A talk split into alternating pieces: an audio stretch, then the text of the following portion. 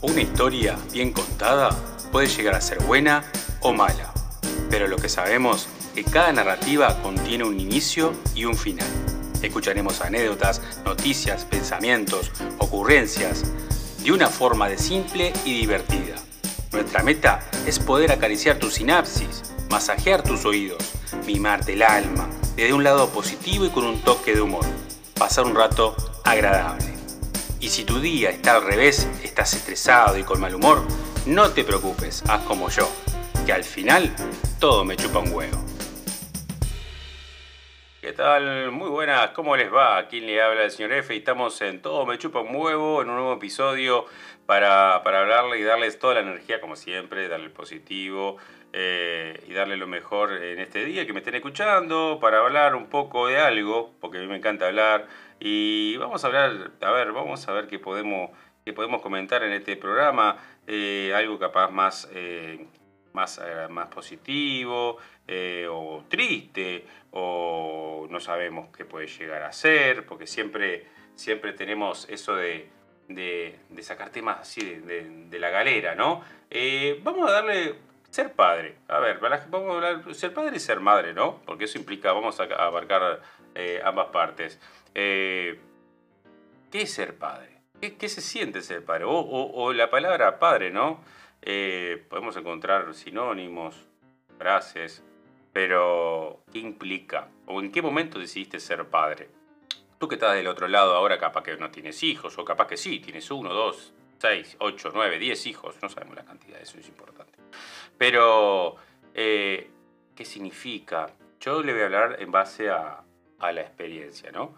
Eh, yo me acuerdo que mm, para mí, ¿no? Esto es personal, no quiere decir que todos seamos iguales. Está el papá sorpresa que te dice, hola mi amor, ya dio positivo, dio el test, vas a ser papá, o él, que la persona que llega obviamente un concordato con su pareja y dice, bueno, vamos a, hacer, eh, eso es lo, mejor, ¿no? Vamos a ser padres. Que siempre es bueno cuando es querido. Eh, y bueno, cuando llega, llega, porque uno a veces eh, se, lo toma de una manera que dice, bueno, está, como yo, el de la hora de la siestita, si pegó, pegó, ¿no? Y si viene, viene. Tampoco lo vamos a, discriminar y lo vamos a dejar en un costado ahí, como diciendo, alimentate solo, ¿no? Le vamos a poner una cadena con un perrito, o sea, está, llegó, es lo que hay. Pero ser papá, bueno, yo te voy a hablar sobre mi experiencia que ojalá se contagie y a otros, pero no significa que ahora se pongan a ser niños por el mundo, ¿no? O sea, ah, ahora salen todos corriendo, vamos a, vamos a ser papás. es una decisión muy importante, que están muy seguros. Y, mayormente uno lo hace desde la experiencia de uno mismo, ¿no? Eh, ¿Qué significa? Hay un dicho que el otro día lo estaba mirando por internet, que uno tiene que estar preparado de muchas maneras. Más allá de lo emocional, que es lo más importante, uno tiene que estar preparado al al nivel entorno. O sea, primero tiene que venir la sensación o las ganas o eso decir, eh, quiero ser papá. Primero lo que primordió en mi vida, que llegó un momento que mm, me vino lo que dije yo, el llamado de la ballena, el de emigrar, el de, el de tener un bebé. Eh, me nació, yo tenía veintipocos años. Y en ese momento, cuando uno le, le nace, bien, tenemos el sentimiento, queremos ser papás, Ahora, bueno, hay que hablar con tu pareja si deseas ser mamá. Entonces uno va y, bueno, eh, llegamos a un concordo, llega uno a un concordato y dice, bueno, está así, bueno, los dos tener como un acuerdo, como tiene que ser, y se ponen en campaña eh, velas románticas, velas, todo lo que puede incursionar para que todo se, se cuadre para la concepción. Bien, después del nacimiento de ser padre, aparte, bueno, del concordato, eh, no hay que olvidarse de un plus muy importante que más allá que se cuadre las ganas o eh, lo que es mm, la sensación de uno de querer ser papá, eh, la parte de concordato con la otra persona, el entorno, que no le falte nada. Eh, eso, esas cosas que empecé, me salteé una que sería, bueno, bueno, yo me dieron la gana, miré el entorno, todo se cuadró, hubo concordato, bienvenido el niño o el bebé. ¿Por qué? Eh, porque es importante, más allá de todo lo que influye, eh, el momento que uno lo, desea y es querido por ambas partes, que el ambiente sea correcto y que no le falte nada, no le falte pañales, no le falte comida, no sea un lugar que le... O sea, no demerezco a la gente que tiene un hijo en un lugar carencia, o sea, a ver, el niño llega, llega, pero estoy hablando en base de a mi experiencia. Entonces, eso es bueno. ¿Por qué? Porque recordemos que el momento de uno ser padre es el deseo de tener un hijo y darle todo lo que mayormente siempre mi generación o otras personas no tuvo. Yo hay pila de cosas que fui, una niñez bien, o sea, no fui una persona de una niñez rica, pero una niñez normal, protegido por, por la señora A y por la señora R, eh, que me dieron eh, toda una crianza modesta, pobre, pero humilde. Y lo básico, escuela, la comida obviamente racionada, desayuno, eh, almuerzo, merienda y cena. tampoco era que ibas a la ladera y encontrabas manjares, porque la señora A tenía era una master chef. Ella eh, directamente te cocinaba de cualquier cosa, te hacía un plato de comida. Iba, me acuerdo que iba al fondo, iba a la quinta, porque tenía una quinta con, y plantaba cosas. Iba al fondo y traía algo y te hacía unos buñuelos, por ejemplo. Unos buñuelos son, para que entienda otra persona, es, eh, con masa, eh, se mete unos, ponerle, vamos a ponerle unas hojitas verditas, ahí por ejemplo una lechuguita, una cosita, y se hace una masa y se hace frito, como si fuesen unas tortas fritas, se hace con aceite. Y pa, buenazo. Bueno, eh, eso es lo primordial, de que todo se cuadre. Y bueno, sabiendo que va a haber solvencia económica para poder eh, sustentar a, ese nuevo integrante de la familia, eh, está bueno también después, cuando vas en ese proceso, que es el proceso de, de, la creación del bebé, y después viene todo lo que es la parte del niño, el proceso del embarazo, que es hermoso, y bien, cuando tenemos ese sentimiento, tenemos lo que es después nace, ¿no? Eh, y, hay que acompañar, hay que estar, hay que ser el roble que sostiene a tu pareja en todo sentido.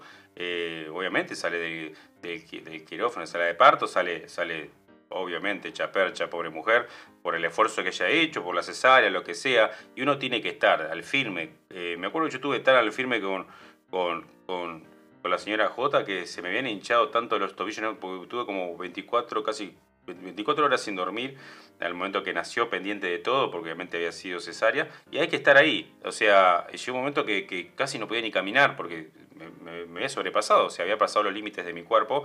Eh, obviamente fue tiempos de pandemia y uno ya había dejado de entrenarse, de caminar, entonces obviamente hubo mucho, mucha, mucha cuestión. Entonces uno tiene que estar ahí. Eh, siempre lo que digo es que, que, es importante aclarar que después que nace todo uno tiene que ser un referente importante, no traer la mochila de nuestro pasado. Hay algo muy simple que es que todos somos víctimas, todos. Todos somos víctimas, por ejemplo, a ver, eh, nuestros tatarabuelos fueron víctimas de sus padres, nuestros bisabuelos víctimas de sus padres, que eran sus tatarabuelos, y así sucesivamente, hasta nuestros padres fueron víctimas de sus padres. Muchos casos puede ser que no, que obviamente fue una crianza linda, pero todos traemos algo, todos traemos más allá de, ser un ser con toda la luz, podemos traer algunas manchitas negras de, muchos por qué. Eh, a veces, ¿por qué le dieron más a mi hermano a mí no? O por qué a mí me descuidaron. Y, frustraciones. Y capaz que por qué no tuve aquel juguete. No es un ejemplo, ¿no? Pero eh, uno tiene que canalizar. Yo tuve años, eh, antes obviamente Soy una persona muy, muy sistemática. Entonces años tratando de no transportar, eh, y a su vez, mientras uno está en el proceso de crianza de su propio hijo, de no transportar todos esos problemas que uno tiene y volcárselos al niño, porque realmente a veces somos un espejo. Y, es así. Eh, uno tiene que darse cuenta que, lo que viene, o sea, si tú cambias eh, eso que es, que vos fuiste víctima, y tú lo cambias al nuevo ser que estás criando, cortás cortás eso que venís arrastrando de otras generaciones. Tomalo. Eh, se puede uno entrenar, programar y no hacer lo mismo. O darte cuenta del comportamiento y dar marcha atrás y decir, esto está mal, esto eh, no me gusta, esto es algo mío, no es, no es para, para mi hijo. Eh, y tratar de hacerlo, que eso es importantísimo. Lo importante también es que al correr de los años, si tu crianza fue buena, ¿no? O sea, no digo que hay crianzas malas y crianzas muy malas, bueno, pues no soy quien para catalogarlo, pero eh, te puedo decir como padre que la satisfacción más grande es cuando tu, tu hija o hijo te dice, papá, te amo, papá, sos un capo. O sea, eso significa que tu, tu labor como padre, como madre, eh, lo estás haciendo bien, vas por muy buen camino. eh, saben que tienen a su lado un referente y una persona que lo protege y una persona que también se transformó en ese roble que, es un pilar. Así que espero que te haya gustado, que, te haya, que hayas absorbido eh, mis consejos, son personales, no soy doctor, y a dedicarte lo más positivo, lo más lindo, que es el respirar, el estar vivo. Si tu día hoy te levantaste y estás medio uh, uh, arriba, fuerza. Espero que le haya quedado algo de todo lo que dije, porque es importante a veces, me gusta hablar, escuchen. Me pueden encontrar en la web tomechupahuevo.com, estamos en todos los podcasts de Spotify, iVoox, Apple. Estamos en un canal de YouTube, en Todo Me Huevo, nos puedes encontrar en Twitter, nos puedes encontrar en Instagram, en Facebook, estamos casi en todos lados. Somos unos, en TikTok también estamos. Eh, subimos fracciones de video para que nos puedan seguir y puedan encontrar o referenciarnos a nuestros podcasts de las páginas oficiales. Bueno, espero que les haya gustado y de aquí, como padre, a otros padres, eh, como en general madres y padres, espero que sigan un poco mi consejo y todo se puede. Desde aquí, desde este país tan pequeñito pero de corazón muy grande, los saludo el señor F. Chao. Una historia bien contada puede llegar a ser buena o mala, pero lo que sabemos es que cada narrativa contiene un inicio y un final. Escucharemos anécdotas, noticias, pensamientos, ocurrencias, de una forma de simple y divertida. Nuestra meta es poder acariciar tu sinapsis, masajear tus oídos, mimarte el alma, desde un lado positivo y con un toque de humor. Pasar un rato agradable. Y si tu día está al revés, estás estresado y con mal humor, no te preocupes, haz como yo, que al final todo me chupa un huevo. Hola, ¿qué tal? Muy buenas, ¿cómo les va? Le habla el señor F desde aquí, de este nuevo episodio. ¿Qué le podemos decir? A ver, vamos a hablar de los ambientes. ¿Uno sabe en qué ambiente se encuentra? ¿Tú sabes dónde estás? ¿O caíste en un ambiente que realmente parece que se transforma en algo tóxico. Bueno, eso es cuando uno intenta decir, ¿qué hago acá? ¿Dónde estoy? Este lugar no me gusta. Y entonces, ¿qué podemos decir ante eso? Fácil. Hay un dicho que dice, si no eres un árbol, te puedes mover. Y entonces, ¿cómo identificamos eso? ¿Por qué? Uno cuando llega a un lugar y ese ambiente se transforma en algo tóxico, uno absorbe esa energía, ese ambiente, ¿no? Y lo peor de todo es cuando te vas, hay varios factores. Uno de esos factores es simple. Te vas engranado, porque ese ambiente que fuiste o lugar tóxicos no te gustan, y entonces tú dices, va, todo el viaje vas en el auto, vas caminando o en el bus y te vas engranando. Va, lo que dijo fulano, dijo Mengano, ya vas agarrando ideas, vas agarrando cosas, pero no cosas positivas, vas agarrando partes tóxicas y te la estás incorporando en ti. Tu mente está trabajando en lo malo para volverte negativo. Entonces, eso no es lo de menos. Cuando estás en dupla, vas con tu pareja o tu amigo, es como es la automanija. Eso de que ya, viste que fulano lo que dijo, pa, viste cómo me trató fulano, bueno, bueno, todo eso influye mucho en el ser. ¿Qué pasa? Ya te quedaste con una mala idea, te hiciste una mala idea, fomentaste esa mala idea y lo peor de todo, la alimentaste. Y eso, eso es lo peor que puede pasar. O sea, eso que era chiquitito, como una plantita, se transformó en un árbol gigantesco, de muchos problemas y siempre con eso de que igualmente el cuerpo, nuestra psiquis, absorbe y dice, pa, tal fecha tengo que ir a esta reunión y el lugar es uno, no me gusta, es, una, bosta. Y decís, es tóxico. Pero ahí va el punto. Tú alimentaste eso y entonces, claro, eh, tu cuerpo va a rechazar ese lugar que le hace mal. Eso va en todos los puntos no solamente en una reunión, puede ser hasta en nuestro trabajo, el ambiente, los amigos, los compañeros de trabajo. Eh, por eso uno tiene que optar cierto carácter a la hora de afrontar el día.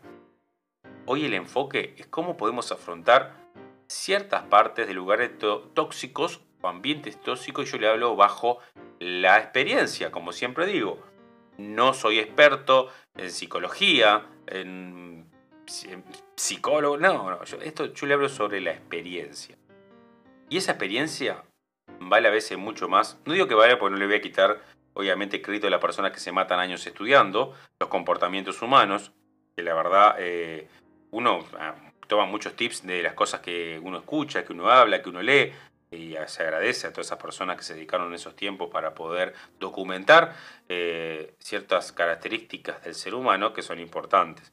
Pero el ambiente, eh, yo he pasado por muchos lugares y, hay ambientes hermosos como hay ambientes feos y vamos a una anécdota pequeña, cortita, ¿no? Como Siempre, siempre que fui, yo momento soy una persona muy sociable en el sentido que llego al lugar, hablo, a veces te hablo, hablo un poco por demás, pero llega eso de, de que mm, prácticamente en mi vida no tuve, vamos a decir, de un, del 0 al 100% de inconveniente, creo que 90% fueron positivos y capaz que un 10% o un 95% positivo y un 5% fueron negativos, pero nunca fueron negativos con mis, mis, o sea, mis pares, ¿no?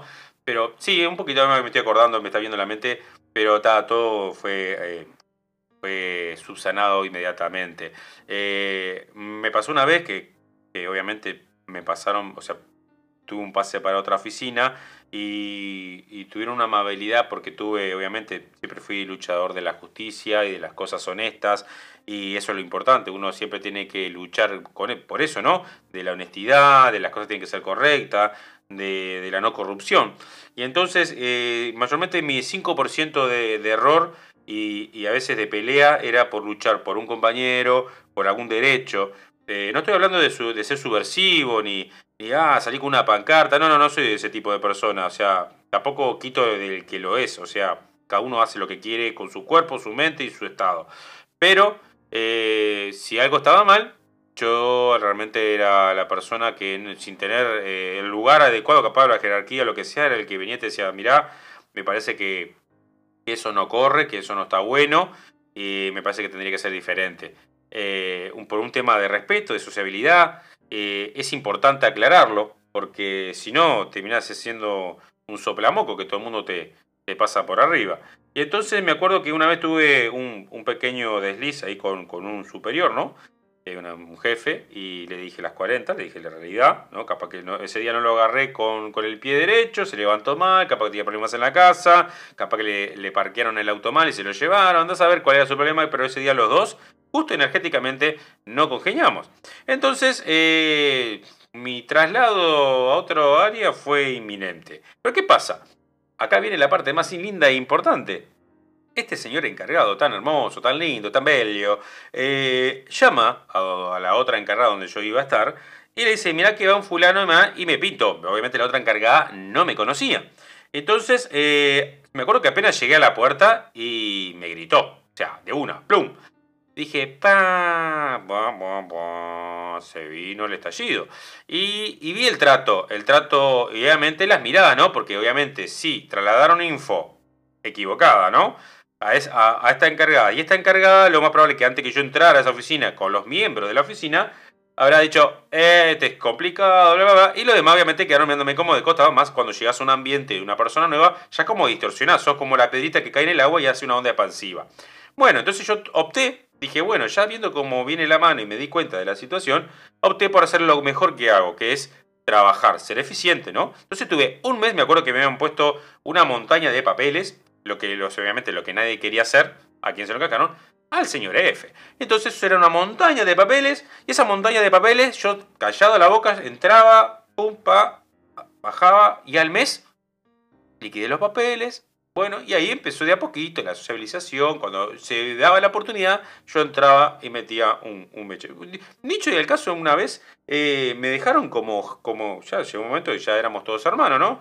Superé esa parte porque opté que hay una forma que de que si no puedes con las palabras, lo tenés que demostrar con acciones, acciones correctas, ¿no? A ver, si, si vas a un lugar y yo le digo te pintan, eh, te pintan de color, te pintan de negro, eh, para vos pintarte nuevamente de blanco, demostrarlo laburando. Cosa que primero que digan que no sos un vago, eso es primordial, que sos eficiente, que sos laburante, que, que vas a, a hacer tu trabajo y listo. Y al terminar el día está todo, todo correcto. Y al tiempo eso se ve. O sea, no, no puedes escapar de la mirada de la eficiencia. La eficiencia siempre tiene que estar. Y, la, y, y, el encargado o el jefe lo ve y no es ningún boludo. Y entonces, bueno, llegó un momento y me acuerdo que, que, se fue de vacaciones mi encargado y bueno, ¿a quién pusieron? al inmigrante, al sudaca, a, a, aquí, al señor F, que hice una buena gestión. O sea, una muy buena gestión. Me acuerdo que, el lugar, en momentos, cuando se iba a transformar en tóxico, a mi punto de vista, ¿no? Porque una cosa es ser jefe y una cosa es ser líder. Me acuerdo que llamaba a la señora P porque ah, estaba atendiendo mal a la gente. Me acuerdo, eso lo cuento siempre como anécdota. Y sí, le gritaba a la gente, le digo, vení, vení, vení, señora P. ¿No tenés que hacer algún mandado? Me dice, sí, eh, bueno, anda, anda a mandado y, y vení después cuando, cuando, puedas, tranquila, eh, tomátelo, no, no tenés, eh, veniste a marcar al final del día y no tenés restricciones, eh, te autorizo. Pa, ahí imagínate, la, la, la, las personas de dicen, oh, ¿qué estás haciendo? Salta la plebe, ¿no? Saltan como te quieren echar diciendo, oh, ¿qué le estás dando vida? Se va a pasear todo el día. Digo, no, chicos, tranquilo, hay un, hay un tema. yo hago su trabajo, pero ¿por qué lo hago? Porque va a atender a alguien mal, ese alguien mal es conocido de fulano, conocido de mengano, van a llamar arriba, como en todas las películas, el último piso, y del último piso va a caer el, pipí de arriba hacia abajo por gravedad y vamos a quedar todo mal. Entonces prefiero hoy que hoy se levantó mal también, que tuvo un mal día, anda a saber qué le pasaba a la, señora P. Yo su trabajo no me cuesta. Y ahí entendió la preja, sí, tiene razón, o sea, porque no vieron esa parte. Y la, la oficina funcionaba, funcionaba espectacular. Y, y, y, ese fue que el ambiente, cuando yo llegué, más ya que dijeron cosas y se transformó en un ambiente eh, malo, tóxico, porque eh, por, la mala info, ¿no? Eh, uno tiene que encargarse de hacer la diferencia. Muchos tenemos cierta forma tareas en la vida a cumplir y no ser un zombie o andar a la vuelta a, a ser autómata. Si vos llegás a un lugar, date cuenta que a ese lugar que vos llegaste es por algo. El destino, la energía, lo que sea que quieran creer, los puso ahí. Ahora, ese ahí que los puso es para hacer una diferencia. Tienen que sentir eso, tienen que sentir que están ahí, más allá que cueste la entrada, no todas las entradas pueden ser gloriosas, no podemos entrar a un coliseo que todo el mundo nos aplaude, podemos entrar a un coliseo que todo el mundo nos abuche y nos pongan el dedito para abajo en un coliseo romano. Entonces, como gladiadores de la vida, es fácil, tenemos que agarrar y cambiar que ese dedito para abajo, ese abucheo sea ah, heroico, que al final salgas por la puerta grande como tiene que ser, como un héroe. Lo importante es que vos fuiste diseñado, fuimos nosotros diseñados para trabajar y para cambiar los entornos de todas las maneras posibles, pero hagámoslo positivo. Si vemos que cuando entramos con el pie izquierdo o, el, pie, o los dos pies juntos y entramos mal, hagamos lo mejor que sabemos hacer, que es demostrar que somos buenos trabajadores, buenos en las tareas que hacemos, bueno enseñando, bueno editando clase, lo que sea. El tiempo habla por sí mismo y lo que se ve no se borra. Y si lo repetís todos los días, olvídate queda en la psique de la persona y la persona llega un momento a decir, pa, ¿cómo laburaste loco? La verdad no es lo que me dijeron, pa, equivocado, cuenta, y ahí toma un nuevo concepto de ti. Bueno, gente, espero que les haya gustado, me pasé un poquitito, eh, saben que nos pueden encontrar en toda nuestra web, todomechupanhuevo.com. Y ahí pueden viajar por todos los links y ir a todos los podcasts, YouTube, a todas nuestras webs. Así que los dejo, espero que les haya gustado. Muchas gracias. Chao.